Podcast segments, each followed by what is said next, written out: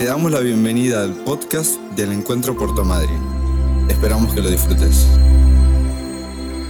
encuentro ¿no? ¿Estoy bien? Bien. Gracias chicos y chicas.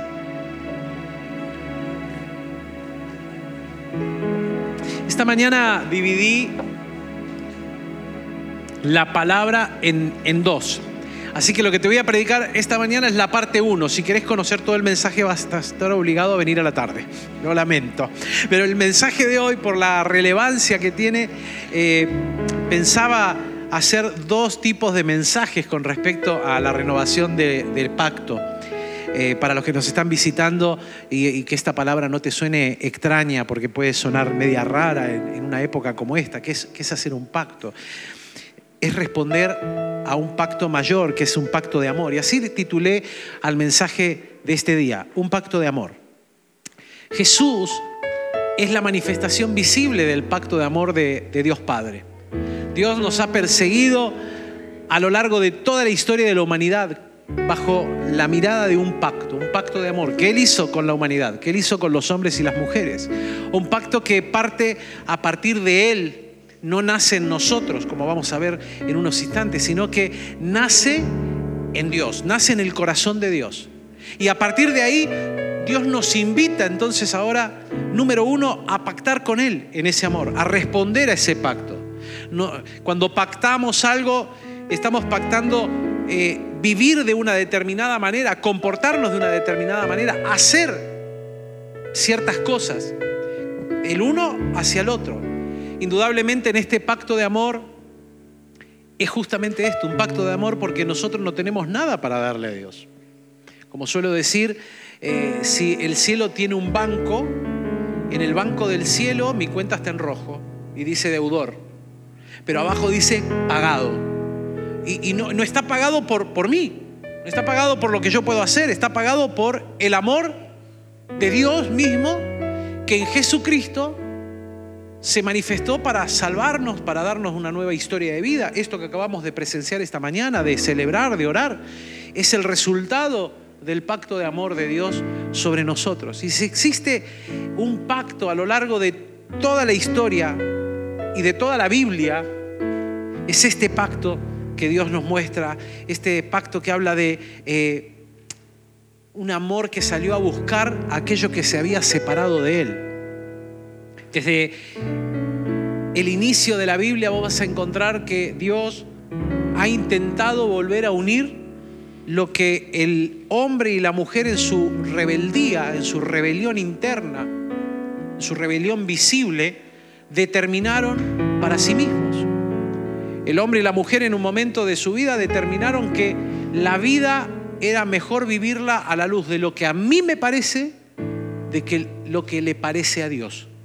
Y en el huerto del Edén, un lugar extraordinario, magnífico, donde Dios coronó la creación y colocó en el huerto del Edén la primicia, la primicia de todo. La primicia de los árboles, la primicia de los animales que había creado, la primicia de la belleza, la primicia del hombre y la mujer. Adán y Eva estaban allí, siendo la primicia de Dios. Ayer alguien golpeó la puerta de casa y me bendijo con la primicia de sus árboles. Me dice, pastor, te, vengo a traer la primicia de la cosecha de mis árboles. Así me trajo una bandejita que ya la probé, mortal, una fruta espectacular. Este, digo, wow. Dios coronó en el huerto del Edén la primicia de todo lo que había hecho. Y colocó en ese huerto la manifestación visible de aquello que Génesis dice cada vez que Dios terminó de crear. Porque vos lees Génesis 1 y dice, y Dios creó el cielo y la tierra, separó las aguas y dijo, sean hechos los árboles, sea el día, sea la noche, eh, sean eh, los animales, lo que se arrastra, lo que nada, etcétera, etcétera. Y cada vez que termina, dice que lo hizo bien. Dios no se equivoca. Decir al que tenés al lado, Dios no se equivoca.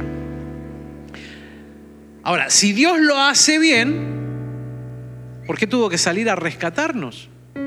Porque Dios colocó en nosotros algo que se llama libre albedrío. Es el poder de decidir. Él podría haber creado autómatas, pero no lo creó. Él creó hijos e hijas que respondan a su amor. Personas que tienen que ser conscientes de que hay un amor superador que te está buscando. Así que cuando Adán y Eva se equivocan y experimentan algo que hasta ese momento no sabían lo que era, la separación, es Dios el que inicia a partir de allí un recorrido que yo llamo a ese recorrido pacto de amor. Este pacto de amor que nos ha mostrado a lo largo de todo este recorrido que es un pacto por el cual vale la pena vivir un pacto que tiene recompensa, un pacto que es más grande y amplio de lo que podemos llegar a imaginar. Esto que celebrábamos esta mañana. Una familia que te abraza, una familia que te bendice, una familia que se goza con vos, una familia que sabe pelear batallas espirituales alrededor tuyo, lo sé muy bien. Lo he experimentado con mi familia todo el año pasado. Una familia que te abraza, una familia que te sostiene, una familia que dedica horas en la madrugada a pelear batallas espirituales a favor tuyo. Y como muchos acá lo han experimentado, una familia que sabe ser real en todo tiempo, en el tiempo de la angustia y en el tiempo de la virtud y en el tiempo del gozo. Familia. Y eso no es, una, eh, no es un bien nuestro no es algo que nos ha nacido a nosotros desde adentro, que ha partido de nosotros. Es algo que ha partido de Dios mismo. Y nos unimos nosotros entonces como familia de la fe, nos unimos a responder a ese pacto de amor. Un pacto que Dios ha hecho con nosotros. Mira lo que dice Juan capítulo 3, verso 17. Recordaba estas palabras estos días. Dios no envió a su Hijo al mundo para condenar al mundo, sino para salvarlo por medio de Él. Este texto describe ese pacto. Este texto describe el porqué del pacto. Este texto describe el propósito del pacto. Dios el Padre vio en el, desde el Edén que Adán y Eva habían quebrado aquel punto de amor extraordinario, de cuidado, lo habían quebrado, lo descuidaron, tomaron una decisión equivocada. Dios los dejó tomar la decisión, porque Dios no te va a vulnerar, pero te va a ser responsable de las consecuencias de tu error. Y eso es lo que experimentaron Adán y Eva. Adán y Eva experimentaron la consecuencia de su decisión. De repente, hubo un de repente en el huerto del Edén. Se sintieron desnudos. Se sintieron descubiertos. De repente tuvieron temor, cosa que hasta ese momento no habían experimentado. Vos lees Génesis 1, Génesis 2 y aparecen esas pequeñas palabras que te empiezan a llamar la atención porque no estaban presentes hasta ese momento. No era algo que Dios había puesto en el interior del, del hombre y de la mujer como algo que ellos nacieron experimentando. No, no. Ellos nacieron experimentando la compañía, el cuidado, la cercanía. Ellos despertaron a la vida cuando Dios sopló el aliento de vida sobre Adán y Adán despertó. Luego cuando lo hizo dormir y tomó una parte de su costilla y a partir de su costilla creó a Eva y ahora están los dos despiertos a la realidad de Dios, ellos están mirando a Dios cara a cara.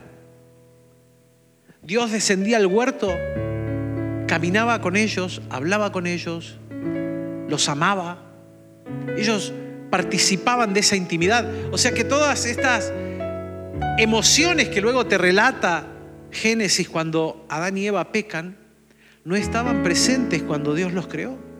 La separación, el temor, el descubrirme cómo estoy ahora frente al otro, pero sobre todo frente a Dios. Fíjense cómo, cómo el pecado rompe el pacto de amor.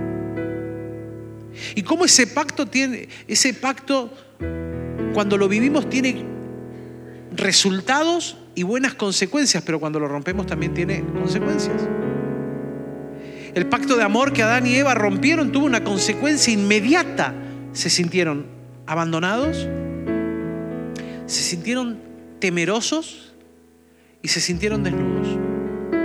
Frente a Dios y frente a ellos. O sea, así como el pacto de Dios nos alcanza, también la ruptura del pacto tiene un alcance. Yo pensaba esto, escribiendo las notas, y, como te dije, es muy amplio lo que te voy a decir esta mañana, y te lo voy a contar a, la luz de dos historias, una hoy y la otra la tarde. Y vamos a ver el resultado de un pacto de amor, de cómo alcanza en tantas dimensiones esto, es increíble. Vivir, vivir de esta manera te hace vivir bien, te hace vivir bien, te hace vivir eh, soltando las cargas en quien tenés que soltar las cargas, que es Dios. Adán y Eva experimentaron esta soledad, pero percibieron a lo largo del recorrido lo que yo llamo una inmerecida salvación.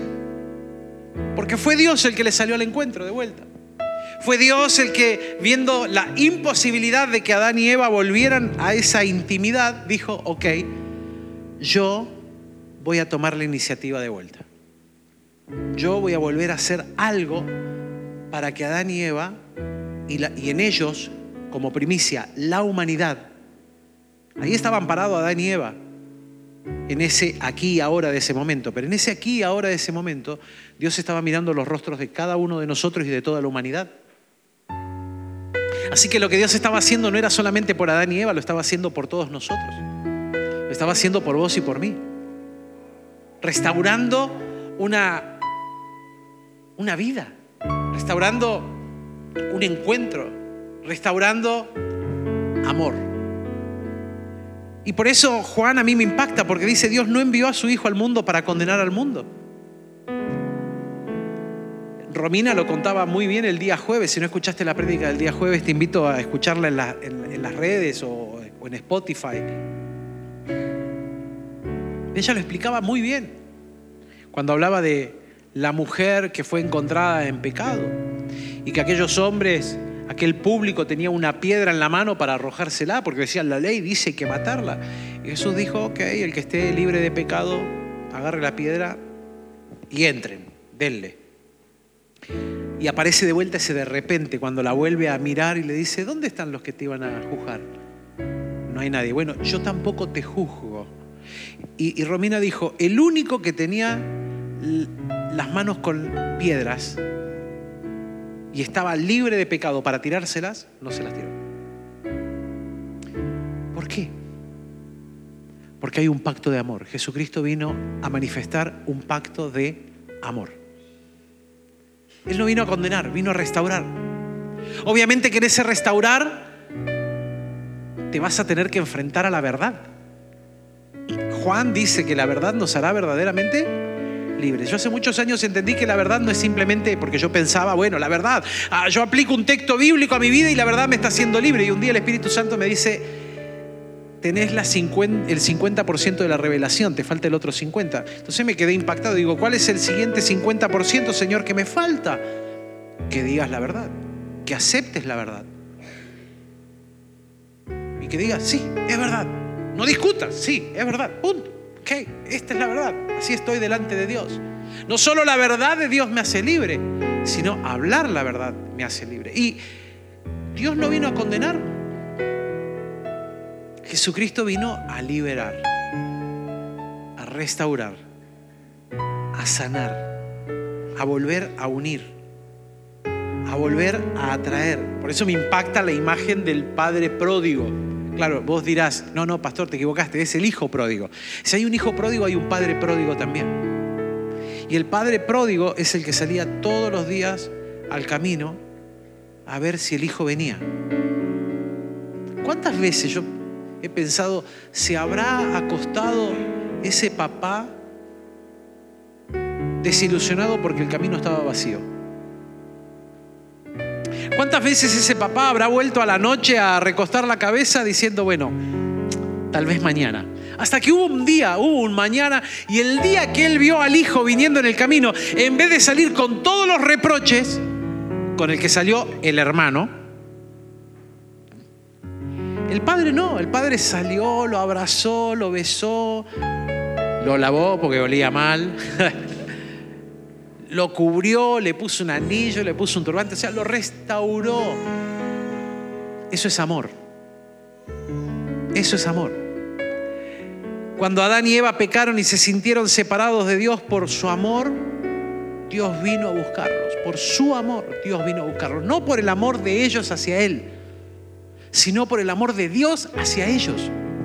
El pacto nace en respuesta al amor de Dios. Si yo no soy impactado por el amor de Dios, no voy a poder pactar nunca, ni con Él ni con nadie. Por eso cuando ellos rompieron el pacto de amor con Dios, se sintieron separados de Dios, pero separados entre sí. El pacto, la ruptura del pacto de Adán y de Eva con Dios no los afectó solamente en su relación hacia Dios, los afectó en su relación entre ellos. Se vieron diferentes, se descubrieron diferentes, notaron las diferencias, se separaron aún entre ellos.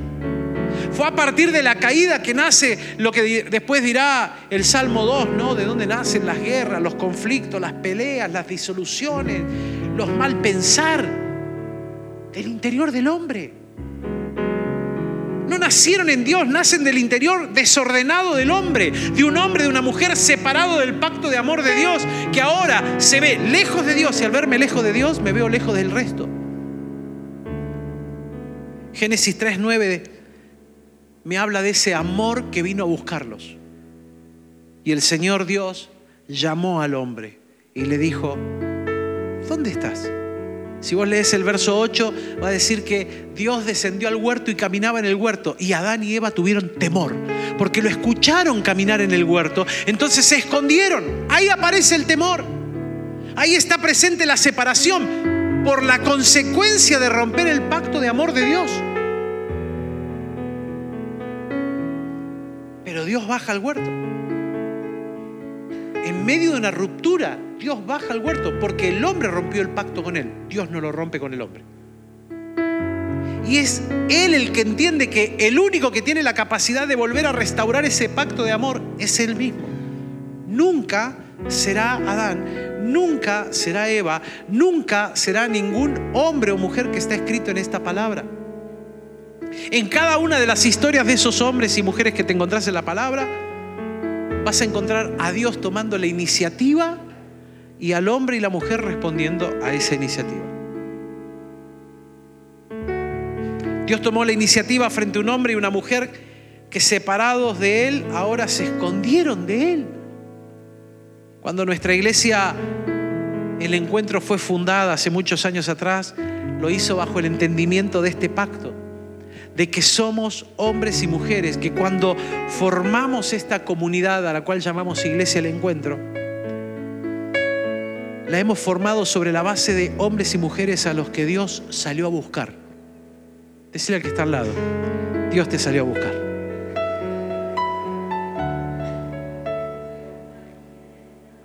Pero la historia no queda ahí. Nuestra comunidad se forma a partir de hombres y mujeres que Dios salió a buscar y que fuimos reconciliados. Decir que está al lado, al otro lado ahora, porque ya al otro le hablaste mucho. Reconciliados.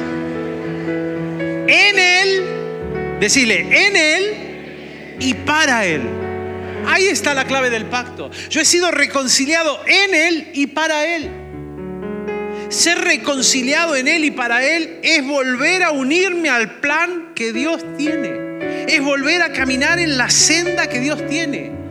Por eso el profeta en algún momento le va a decir al pueblo, pregunten por las sendas antiguas, vuelvan a caminar en la senda antigua, corríjanse de su camino, pregunten por la senda antigua, caminen de vuelta por ella, porque va a ser la garantía de que te vaya bien. No que alguien venga y te diga, caminar bien. Es en esta revelación de este pacto que hemos crecido a lo largo de los años, que hemos entendido que cada temporada tiene diversas pruebas. Hay días buenos y días malos. Hay días felices y hay días de llanto.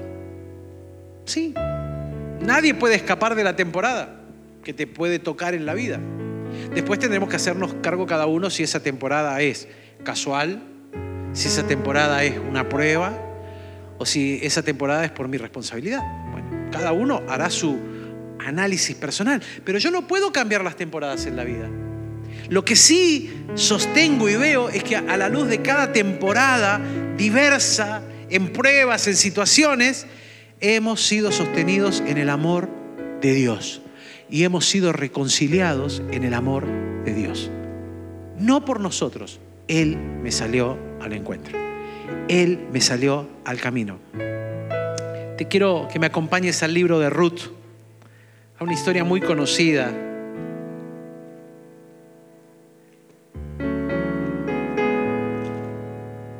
En la, la historia de Ruth vas a encontrar que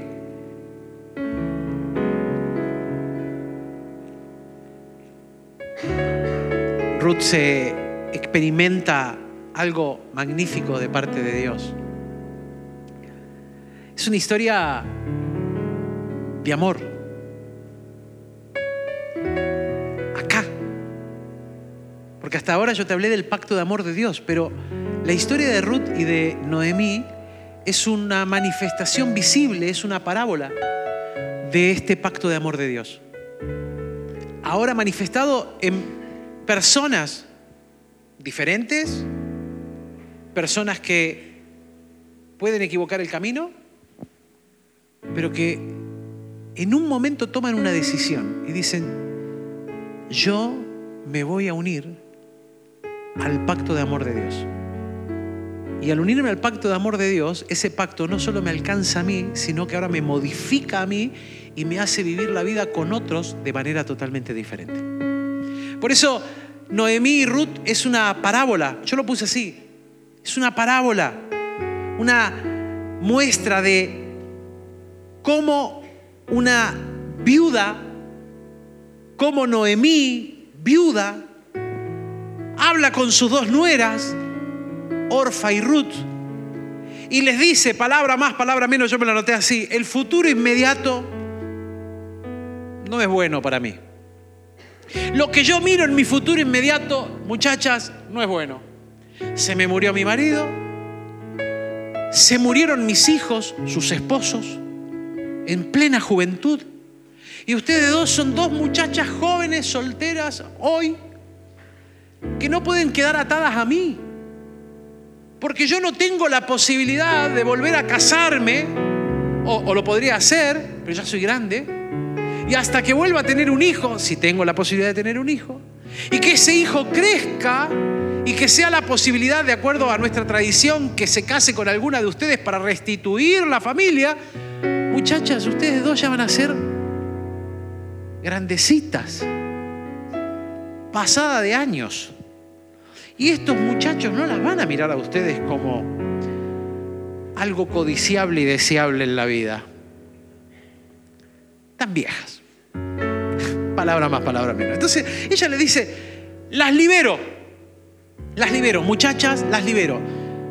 Hagan su vida, construyanse un futuro, porque al lado mío no lo van a poder hacer. Así que yo las libero, las libero, muchachas, vayan, caminen, hagan su vida.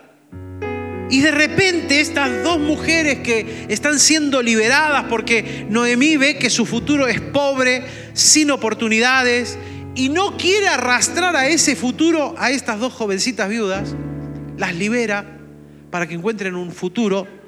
Noemí le dice a sus nueras así en Ruth 1.8. Y Noemí le dijo a sus dos nueras, id, en un español argentino, váyanse. Váyanse cada una a su casa, vuélvanse a la casa de su madre. Que el Señor tenga misericordia de ustedes, de vosotras, dice, como vosotras lo habéis tenido con los muertos y conmigo. Las libera. La diferencia que voy a encontrar en esta historia la marca Ruth. Ruth hace una diferencia con Noemí y esa diferencia es la que a mí me lleva a notar que esta diferencia es como un reflejo de ese pacto de amor de Dios conmigo. Por eso te digo, es una parábola. Porque yo encuentro en las palabras que ahora Ruth le va a hablar a Noemí, encuentro un reflejo de ese amor de Dios conmigo. Ruth para todo. Orfa toma otra decisión. Orfa dice, ok, me liberaron, me las tomo. Chao, me vuelvo a mi casa, me construyo un futuro.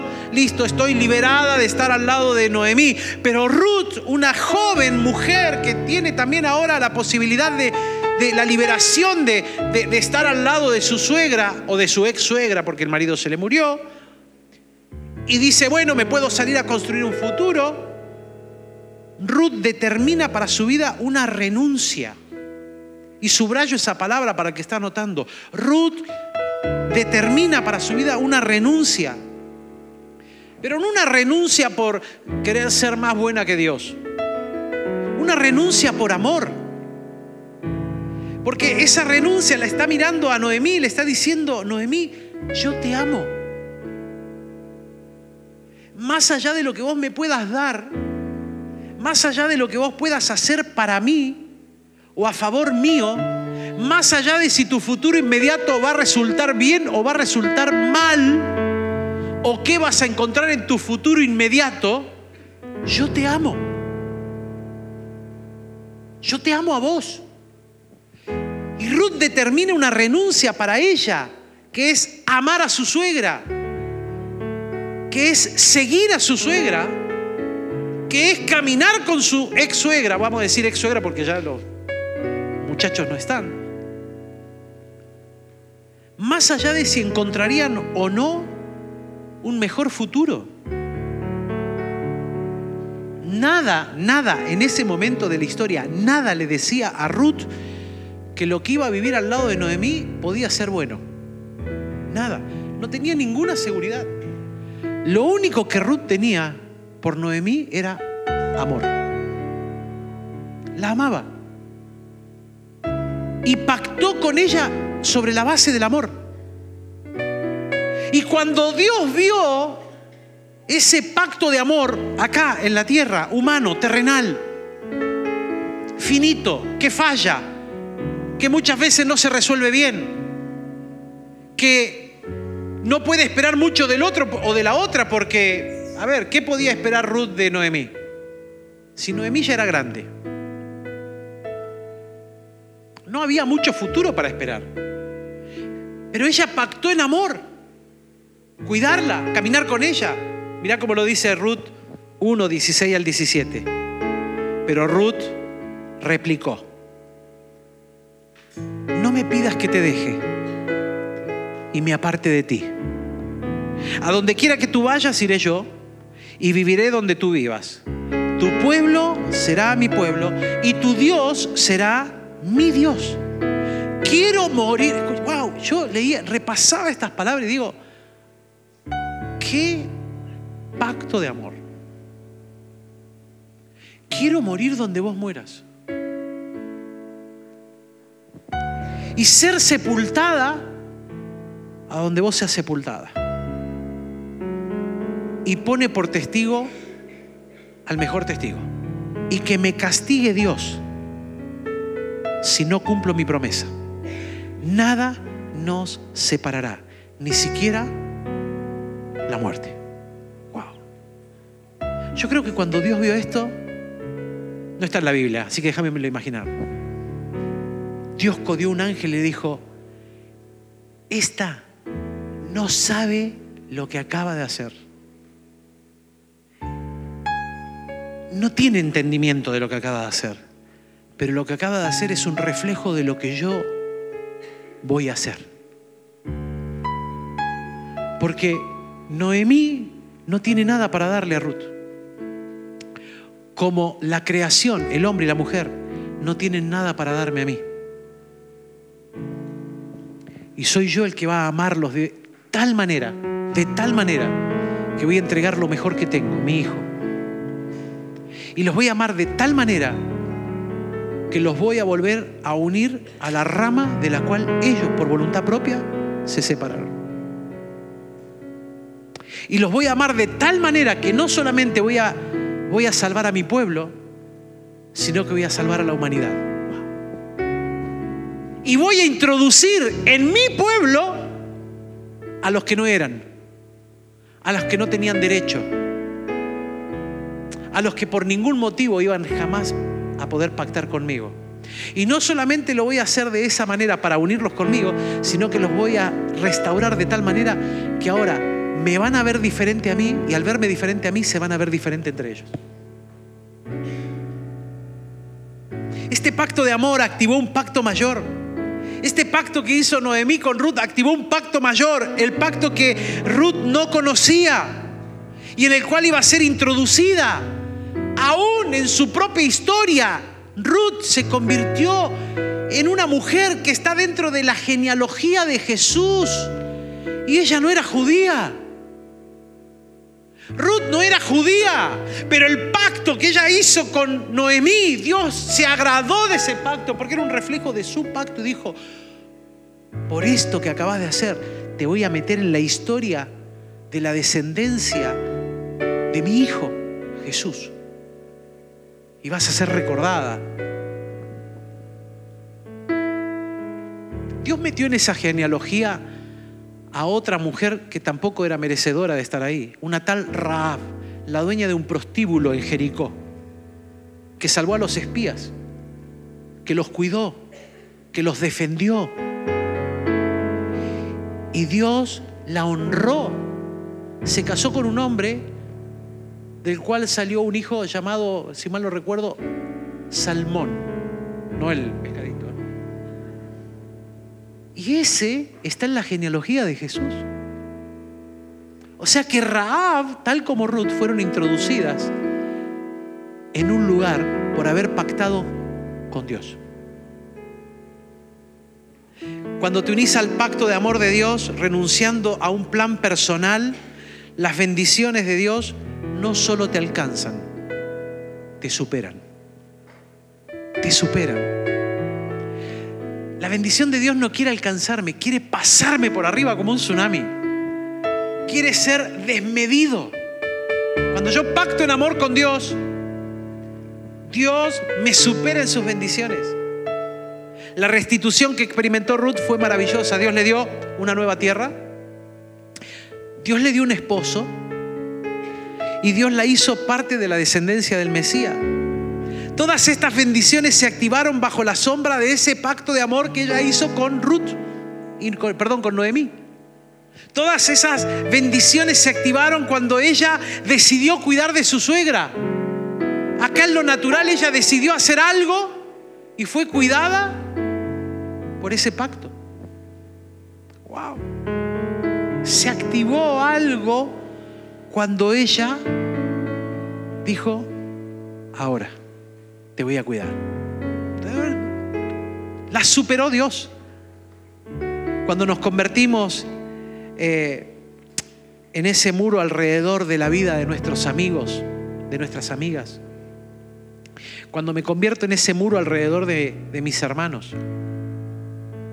Permítanme hacerlo visible por un instante. ¿Pueden venir los cuatro? Vengan, vengan, vengan rápido. Sí. Gracias, chicas y muchachos. Rodéenme.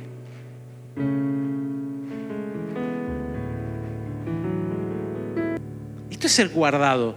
Que me doy vuelta para un lado, me doy vuelta para el otro. Para el lado que me dé vuelta, yo tengo una cara, tengo un hombro.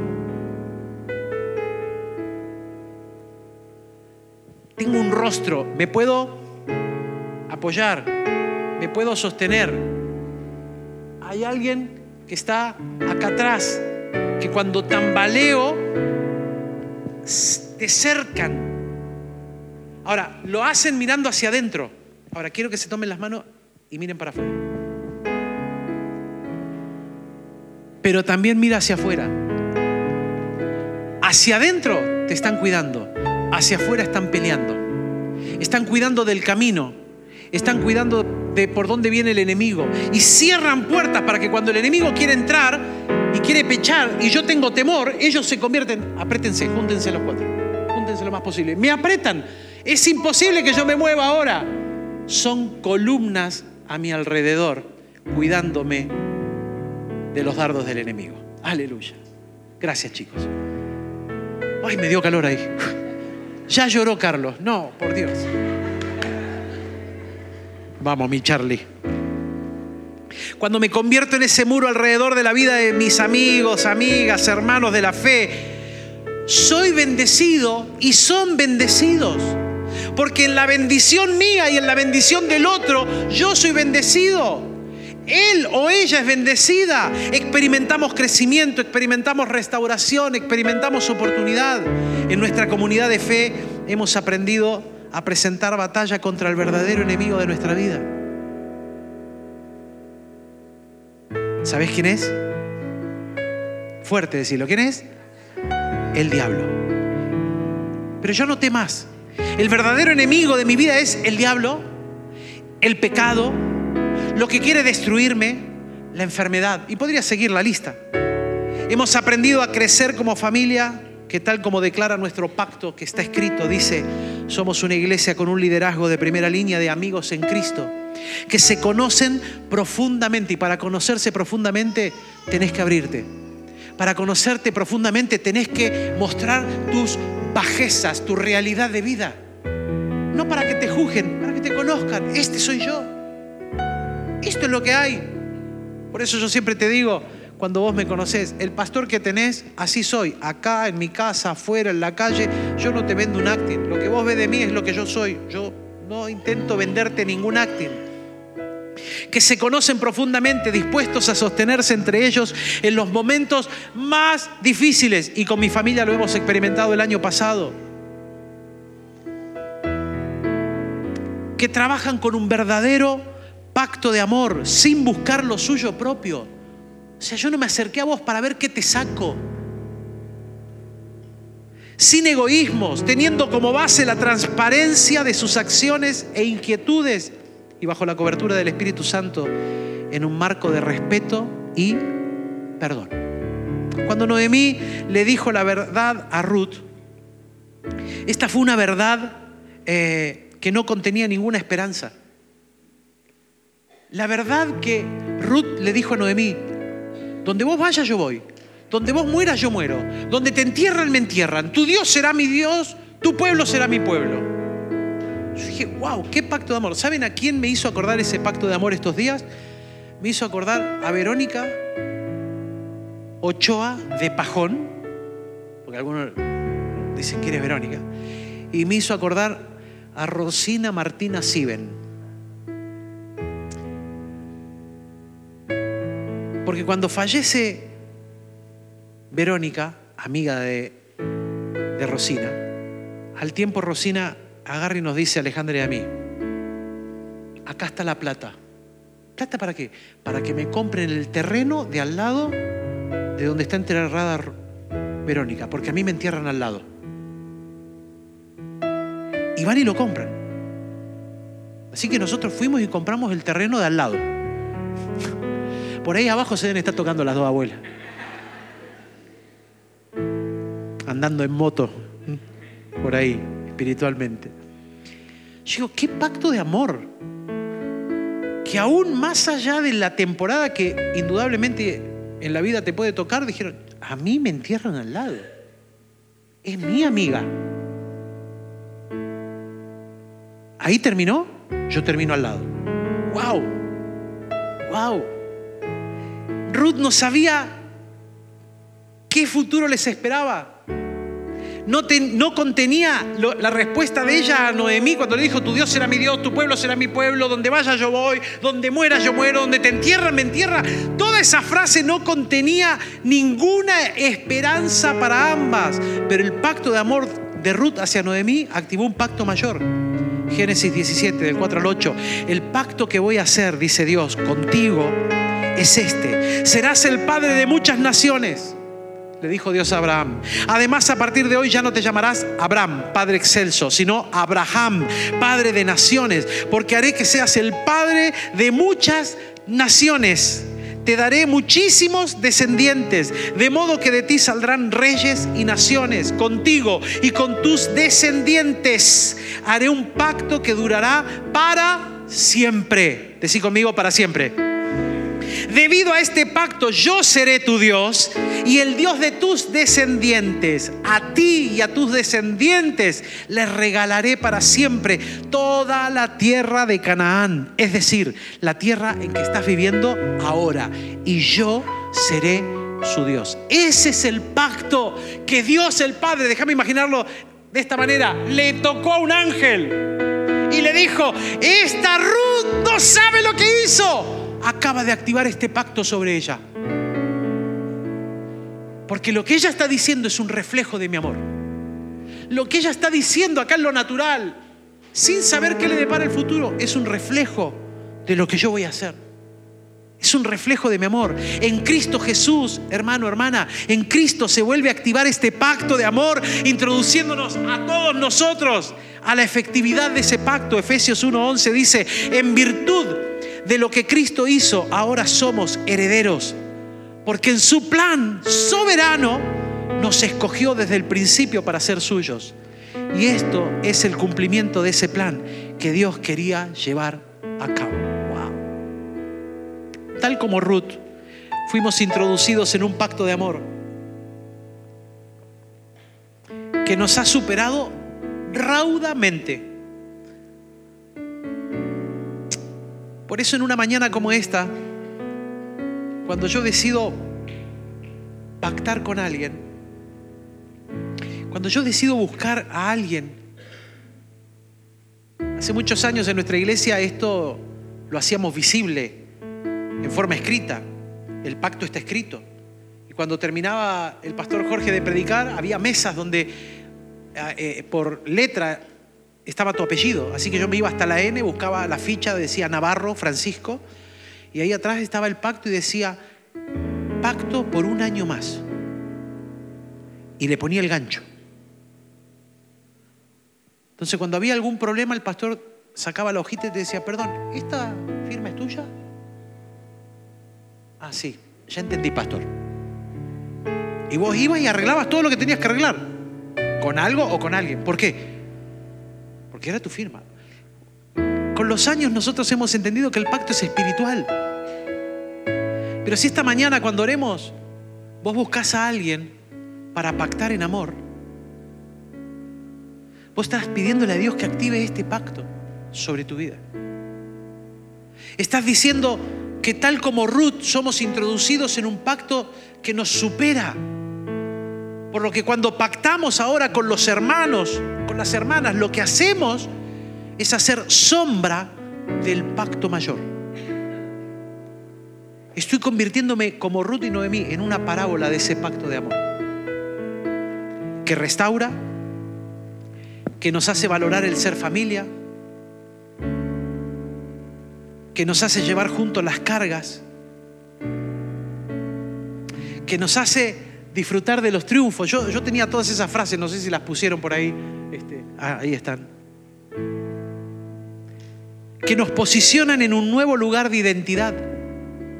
¡Wow! El pacto de amor te posiciona de vuelta en una identidad. Yo no te puedo dar esa identidad. Pero si Dios está en mí y yo pacté con Dios, yo que ahora estoy nuevamente unido a Él, soy un reflejo de esa unión. Entonces te busco para unirte a Él. Te busco para restaurarte. Nos posiciona en un nuevo lugar de identidad, nos posiciona en el plan de Dios. Porque romper el pacto lo sacó a Adán y Eva del, del plan. Y fue Dios el que vino y los restauró nuevamente en el plan. Mirá cómo lo restaura Dios a Adán en el plan. Que Dios empieza a hablar en la Biblia de un segundo Adán, que no iba a ser este Adán, Cristo, pero lo honra a Adán en el nombre.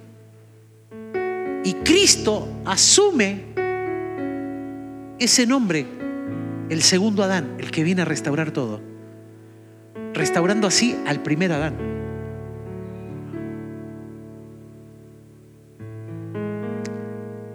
Posiciona en el plan de Dios. Pactar entre nosotros descubre quién es el verdadero enemigo. El diablo. Nunca un hermano. ¿Habrá que hablar cosas difíciles? Seguramente. ¿Habrá que hablar verdad? ponele la firma. Habrá que confrontar más de una vez. Pero cuando pactamos en amor, nunca eso es hecho mirándote como el enemigo. ¿No es cierto, Esteban? Es en amor. ¿No es cierto, Pame? Es en amor. Mira si me habrá amado este tipo que pactó conmigo cuidarme y hasta se internó en el mismo hospital conmigo. por puro amor nomás. Dijo, mi pastor está internado y está en terapia. A mí también me meten a terapia, dijo. "Eh, tu Dios será mi Dios, tu pueblo será mi pueblo, tu camilla será mi camilla. Gracias por amarme, amigo.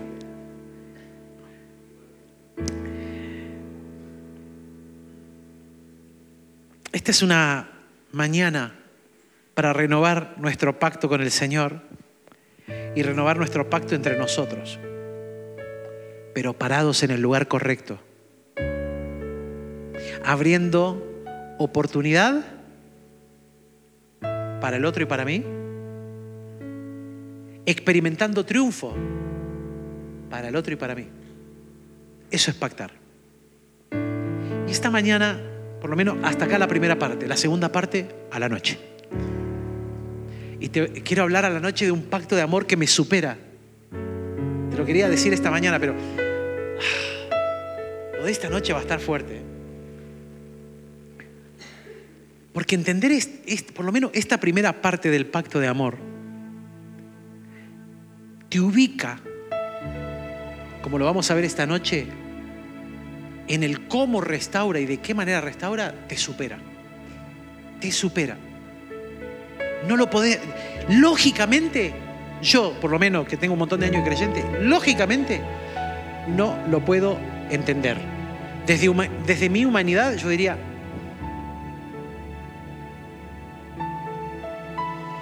Pero cuando lo veo hecho en un hombre de carne y hueso que está escrito acá en la Biblia, que no es Cristo, otro que va a ser sombra de lo que hizo Cristo, digo, si este lo pudo hacer, lo pudo hacer porque estaba unido a Dios. O sea, había pactado con Dios. Cuando yo pacto con el Señor, si Adán y Eva, separados del pacto,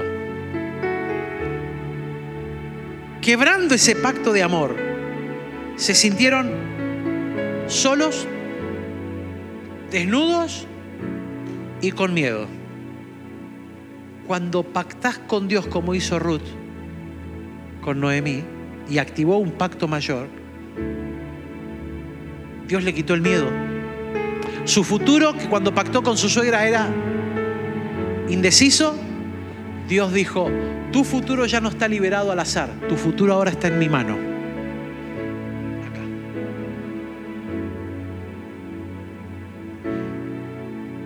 Acá.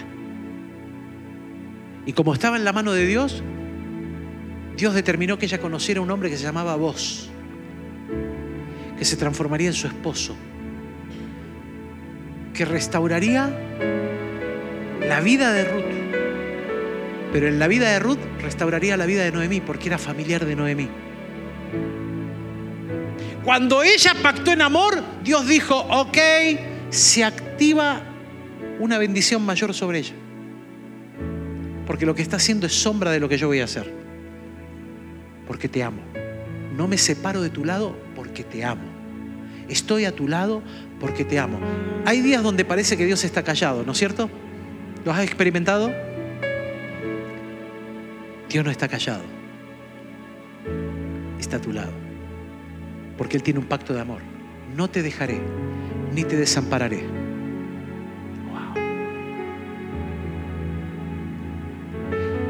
Dios está a tu lado cuando no hay fuerzas. El sol no te fatigará de día, ni la luna de noche. No dará tu pie al resbaladero, porque no se duerme el que te guarda. Pacto de amor. ¿Te estás dando cuenta? Dios pactó en amor. Y ahora nos invita a nosotros a pactar con Él para quitar de nuestra vida el temor, la separación, la desnudez. Y cuando soy cubierto y liberado del temor, de la desnudez, del pánico que te produce, cuando me vuelvo a ver unido a Él, puedo ver ahora al otro, a la otra, como Dios lo ve. Porque sabes una cosa, cuando yo veo a la gente de la manera que yo la veo, es cuando yo estoy separado del pacto de Dios. Pero cuando te- estoy unido al pacto de Dios, te empiezo a ver como Él te ve. Y el amor cubre multitud de qué? No significa, ay, hago como si nada. No, no, significa, te voy a acompañar a la cruz. Porque es en ese lugar donde tu pecado puede ser solucionado. Y cuando salgas de la cruz, no vas a salir solo, vas a salir con un hermano o una hermana a tu lado. Porque ahora estoy yo para cuidarte. Pacto en amor al lado tuyo. Porque hemos ido juntos a la cruz. Pero hay que ir ahí, ¿eh? Hay que ir acá. Ponete de pie.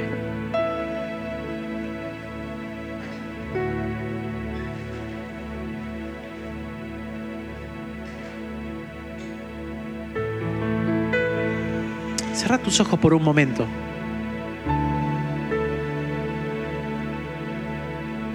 Quiero invertir unos minutos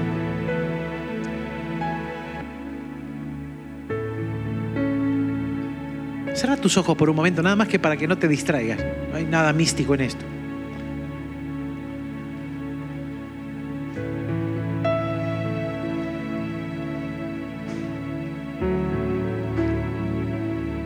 Y pedile a Dios ahí que te revele la potencia de su pacto de amor sobre vos. Porque solo cuando el pacto de amor de Dios sobre nosotros es revelado,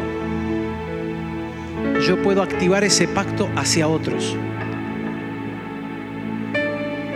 En cuidado, en restauración, en identidad, en perdón.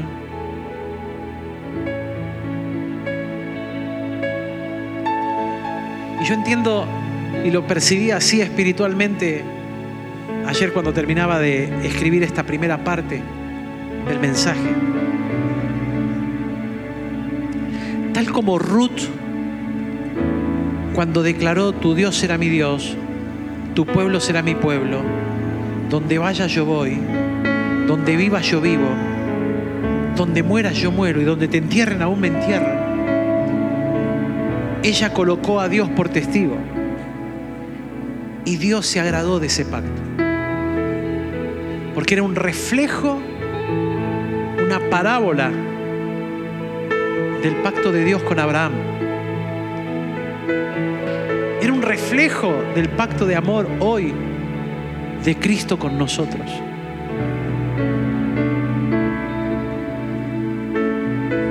Cuando vos pactás con Dios, y pactás con tus hermanos y hermanas, estás activando algo. Algo se activa que va a ser superador a lo vivido.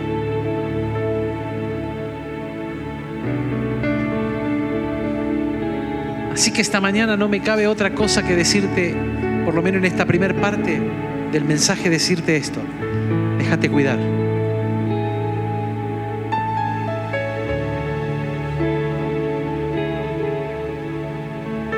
Te sentís separado, separada, con temor,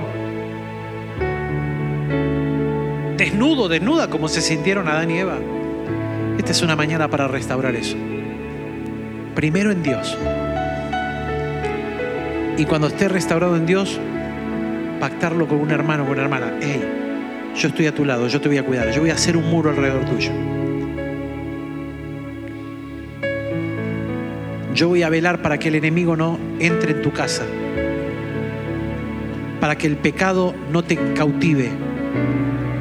Yo voy a pactar para abrir tus ojos a la realidad de Dios y del plan bueno el que Dios tiene con tu vida.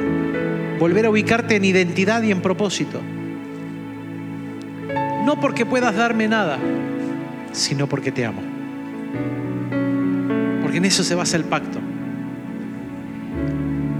Nosotros con Dios no tenemos nada para darle. Él nos ha dado todo. Y el reflejo de ese pacto ahora entre nosotros es, yo pacto con vos, no por lo que me podés dar, pacto porque te amo. En cuidarte, en bendecirte, en pelear batallas a tu lado, en convertirme en un muro que mira hacia adentro pero que también mira hacia afuera para detener al enemigo. Que en el hacia adentro habla verdad, porque te ama. Y en el hacia afuera reprende al devorador. Se coloca al lado y demuestra ser familia